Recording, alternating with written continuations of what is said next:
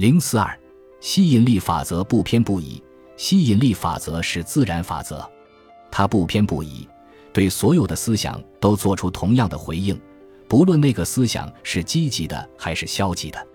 相对于疾病，吸引力法则并不会对健康有所倾向，它只不过是把你想的东西送到你的生命中。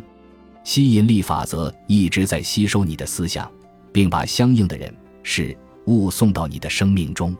人们之所以没有获得梦寐以求的健康，其主要原因是他们想的更多的是自己不想要什么，而不是自己想要什么。他们想的更多的是疾病，而不是健康。如果一个病人把关注点放在疾病上，那么他们将会通过吸引力法则吸引来更多的疾病。但是，如果病人把关注点放在健康上，把疾病从自己的思想和感觉中都排除出去，那么。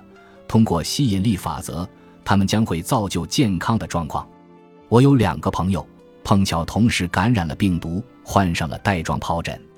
医生告诉他们，抗生素就可以治疗带状疱疹，但是他们需要一周到两个月的时间才能康复，并且他们都知道，这种病会让他们感到疼痛、身体虚弱。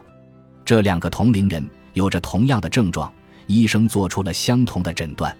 不同的是，其中一个人很积极，他一直抱有感恩之心，对于抗生素以及对于自己的健康，对于自己身体的抵抗力和自愈能力，他只花了几天的时间就康复了，也没有感受到疼痛。而另一个人则完全不同，他很焦虑，也很担心，并不是因为怕疼，而是担心自己会耽误工作，影响生意。他痛恨这场疾病，最后。他花了将近八周的时间才恢复，而且还一直担心疾病会复发。记住，听别人讨论他们的病情时，你的关注点也都放在疾病上，这是在引病上身。